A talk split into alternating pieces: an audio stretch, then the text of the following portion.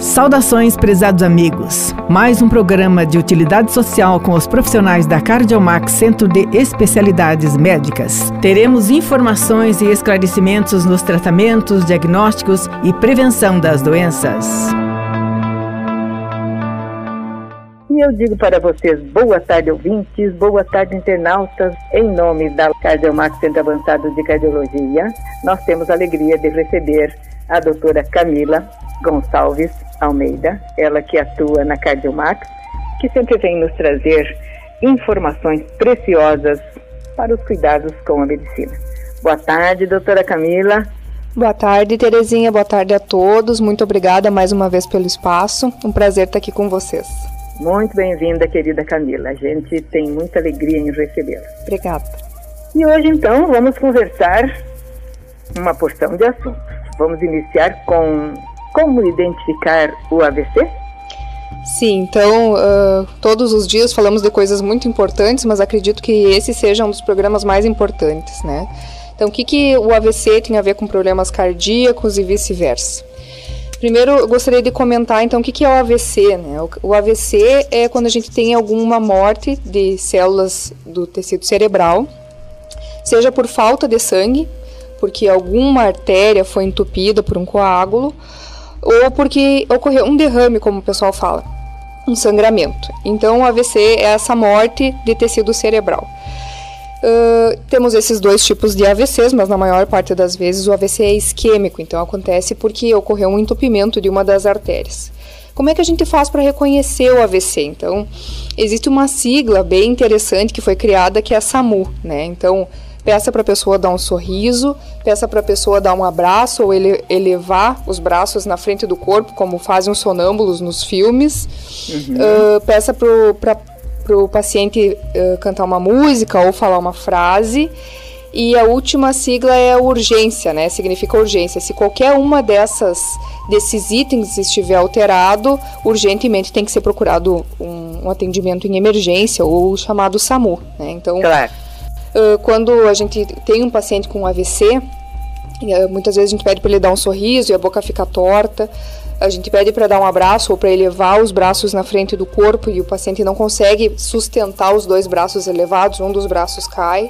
E uhum. pede para o paciente repetir uma frase ou cantar uma música e sai tudo muito enrolado. Então, esses são os principais achados que um paciente pode ter quando está apresentando um AVC. Eu não preciso nem falar uh, tanto assim da questão de por que, que o AVC é importante, uh, porque as pessoas já sabem, né? Então, uh, mas é sempre importante frisar. Então, por que, que é importante?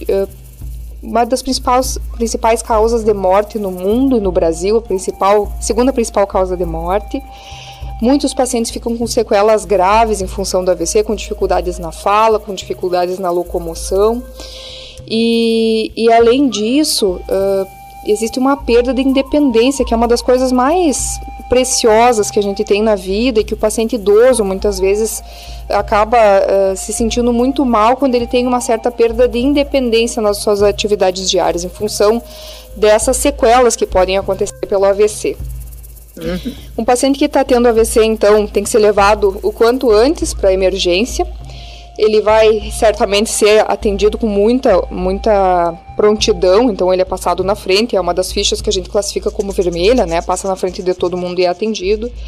Uh, o protocolo certamente inclui uma tomografia, uh, raramente ressonância, porque nessas situações a tomografia é mais rápida, então se faz a tomografia, exames de sangue, um uhum. eletrocardiograma e a partir daí de descobrir qual tipo de AVC, se é um AVC isquêmico ou se é um AVC hemorrágico, que se direciona o tratamento. Então, é, a decisão do tratamento acontece a partir do momento que se define qual é o AVC que está acontecendo na pessoa. Vou te fazer uma pergunta. Pode fazer. Qual é qual poderíamos considerar o mais grave, o hemorrágico ou o isquêmico? O hemorrágico, Terezinha, ele mata mais, viu? Então, ah, tá. os pacientes com AVC hemorrágico evoluem muito a óbito. Mas Sim. o AVC isquêmico deixa mais sequelas, então os dois são Sim. graves de maneiras diferentes. Uh, não dá para escolher. É, com certeza, mas assim, uh, realmente o que mata mais é o hemorrágico, mas o isquêmico ele é muito mais comum, né? Então, Ah, os dois é. são extremamente importantes e têm sintomas muito semelhantes, viu? Uhum. Então, por isso que é tão importante sair correndo e levar o paciente para a emergência. Sim. Uh, a partir daí, a partir da internação do paciente e da, do tratamento específico, falando do AVC isquêmico, que é o mais comum, então, quais são os tipos de tratamento que se tem?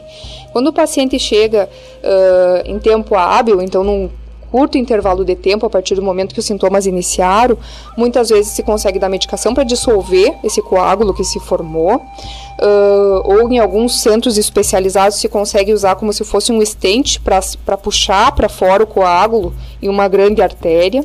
Uhum. E, e, algumas vezes a gente tem que dar medicações, então, uh, um paciente que chegou com muito tempo de sintoma, dá medicação só para não complicar o dano, porque às vezes a morte celular já aconteceu. Né? Uhum. E uma das coisas mais interessantes que eu acho que existe nessa condição, vou puxar a brasa pro meu assado, porque eu sou cardiologista, né? Então a gente claro. entrando na área da neurologia. Mas é, o que, que tem a ver, então, o AVC, que é um problema no cérebro, com problemas do coração? Né? Então, o AVC é como aquelas condições que a gente diz que é, por exemplo, a febre. A gente não se contenta em saber que um paciente tem febre. A gente quer saber por que, que essa febre está acontecendo. O AVC hum. é a mesma coisa. Ok, o AVC aconteceu, a partir de agora a gente vai querer saber por que, que ele aconteceu. Então, será que ele aconteceu porque uh, uma pequena artéria de dentro do cérebro acabou fazendo um coágulo lá dentro e, e fez um pequeno AVC? Ou será que se formou um coágulo ou uma placa de colesterol se soltou em alguma parte do corpo e viajou aí pela corrente sanguínea e foi parar no cérebro? Então, isso são respostas que, a partir de uma avaliação completa, se consegue uh, definir muitas vezes a causa. Algumas vezes não se encontra nenhuma explicação, mas uhum. muitas vezes se encontra. E por que, que é importante a gente definir a causa do AVC? Para evitar que novos episódios ocorram. Então, esse é o objetivo, né? Uh, e falando de possíveis causas, eu gostaria de citar então causas uh, cardiológicas que são as mais comuns aí para esse tipo de doença cerebral. O corpo é um só, né? Então, doenças do coração podem afetar o cérebro e vice-versa. Existem uh, doenças do cérebro que alteram, que fazem condições graves no coração. Então, muitas vezes a gente acaba trocando figurinha com os neurologistas e vice-versa, né? Com certeza. Uma das, uma das doenças, então, que pode causar AVC é a aterosclerose. Oi? É, eu vou te interromper, vou te perguntar. Pode falar. Uh, quais são o, o, os procedimentos, o, os cuidados que o ser humano tem que ter para evitar um AVC? É ir ao médico seguido, verificar todos os exames e tal. Isso uh, dá, dá tempo de evitar alguma coisa assim? Com certeza, Terezinha, com certeza. Então, muitas das doenças que podem causar o AVC, elas podem ser descobertas em fases precoces, antes que os problemas aconteçam. Uh, e o paciente tem que saber, tem que se conscientizar de que se ele for precocemente no médico, uh, ele pode evitar complicações muito graves. Então, aquela máxima de quem procura acha é verdade, mas acha cedo e acha antes de dar problema. Né? Com, certeza com certeza. E, e eu gostaria de comentar a questão de, de exemplos, né? Então, assim, uma das causas de AVC é quando as artérias do pescoço, então as carótidas, elas se entopem de placas de colesterol. Né? Uhum. Então, muitos pacientes a gente consegue evidenciar através de exames. Um dos exames, a, a colega Franciele, a doutora Franciele, faz ali na Cardiomax, que é o ultrassom de carótidas. Sim. E a gente consegue avaliar uh, essas placas e fazer um tratamento adequado antes que pequenos pedaços dessas placas se soltem e possam causar um AVC. Uhum.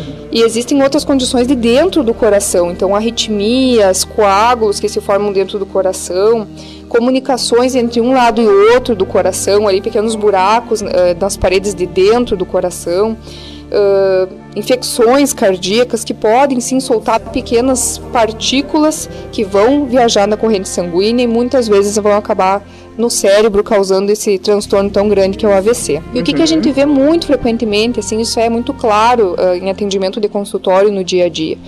As mulheres têm muito mais aceitação de procurar o seu médico, fazer o check-up e os homens são um pouco mais resistentes, acredito que seja pela cultura que se criou entre as mulheres de buscar o ginecologista, de fazer o tratamento adequado, enfim. E os homens acabam não querendo fazer exame, não querendo tomar remédio e, e acham que está tudo bem fazer isso. É, e... daí fica muito mais difícil curar uma criatura dessa. Muito mais difícil e muito mais comum aí os problemas acontecerem de maneira grave e irreversível. Então eu sempre cito assim, Uh, todo mundo conhece aquele casal que a mulher está sempre indo no médico, está ajeitando uma coisa, tratando outra, enfim, e daí todo mundo sempre com atenção à saúde da mulher e de repente o homem se vai, parte e ninguém sabe por que de uma hora para outra. Então, ah, isso é. acontece algumas vezes, claro que nem sempre, mas algumas vezes, porque os homens têm aí suas condições que não fizeram um tratamento adequado e, e não foi diagnosticado e acabam uh, tendo complicações graves aí, sem, sem poder prolongar a vida, que é um dos objetivos do tratamento cardiológico, né? Eles não lembram daquela palavra prevenir é melhor do que remediar? Sim, sim, sim. sim. E as mulheres pensam bem nisso. Sim, não é à toa que as mulheres vivem mais do que os homens, né? Então, é isso verdade. é estatístico. Eu sempre falo para os homens que consultam com a gente, ó, vamos levar a sério, uh, porque realmente só só vir na consulta já é vir a consulta já é uma grande já é um grande achado e uma, um grande passo mas o tratamento tem que ser levado a sério para poder ter o benefício também com certeza com certeza eu desviei o teu pensamento volte lá Uh, então, enfim, gostaria de, de, falar um pouquinho mais de uma das doenças que é muito comum uh, na população em geral e que causa AVC, que é a fibrilação atrial. Eu tinha me preparado para falar várias coisas sobre fibrilação atrial, infelizmente acho que não vamos ter muito tempo para isso, mas eu gostaria de dizer assim, ó, que fibrilação atrial é uma das principais, principais causas de AVC, então em pacientes que de uma hora para outra têm isquemia cerebral e que nem sempre é sintomática. Algumas pacientes têm fibrilação atrial e não sentem. Por isso que é tão importante fazer esse acompanhamento sempre para a gente detectar precocemente o aparecimento desse tipo de arritmia. Porque pode ser prevenido o, o surgimento do AVC quando essa arritmia é descoberta de maneira precoce, adequada e com tratamentos adequados. Então, mais do que nunca é necessário descobrir o quanto antes os problemas de saúde para que a gente possa ter uma vida com qualidade e longa, de preferência. Em que consiste é, essa fibrilação atrial? É uma batida do coração? É o que, que é? Exatamente. A fibrilação atrial, então, a gente sempre explica que o, o coração ele é uma bomba que funciona à base de energia elétrica. Quando essa energia elétrica deixa de passar por fios que conduzem ela de maneira organizada e habitual e passa a se, trans, transmitir pelo coração de maneira desorganizada, isso uh, pode ser fibrilação atrial. Então, é um batimento irregular do coração causado por uma desorganização elétrica daí, em uma das câmeras do coração e isso faz com que o sangue fique um pouco mais parado em algumas partes do coração e sangue parado qualquer pessoa sabe que pode formar coágulos, né? Então, Sim, uh, esses coágulos, perigoso. com certeza, com certeza. Uh, então, gostaria de encerrar uh, brevemente e falar que um dos tratamentos para isso é anticoagulação. Hum. Evita o surgimento de AVC em muitos casos, nem todos os pacientes necessitam ser anticoagulados, mas fazendo acompanhamento adequado, seu médico vai saber qual é o melhor tratamento e abordagem para esse tipo de condição. Muitos pacientes chegam no consultório e dizem que sentem uma batedeira no peito, sentem o peito bater descompassado, podem ter tontura, podem ter um mal-estar inespecífico, mas o mais interessante é que assim como isquemia do coração, muitos pacientes não sentem nada. Então, tanto a isquemia quanto a fibrilação atrial existem episódios assintomáticos. Uhum. E por isso que a gente sempre explica que existem exames que a gente faz e o paciente pode não estar tá sentindo nada, mas algumas vezes a gente encontra alterações ali. Uhum. Porque realmente esse tipo de, de situação nem sempre apresenta sintomas claros, né? Claro. É, o tipo, é um tipo de arritmia. É um tipo de arritmia. Ah, é um tipo de arritmia. É um dos tipos, com certeza. Com certeza. Obrigada, Camila. Uh, sucesso para ti e muita saúde e até a próxima. Amém para todos nós. Você pode nos acompanhar também em nossas mídias sociais: Facebook Max Cardiomax, Instagram arroba Cardiomax 2020, YouTube Cardiomax MD, Twitter arroba Cardiomax 3 e TikTok Max Cardiomax.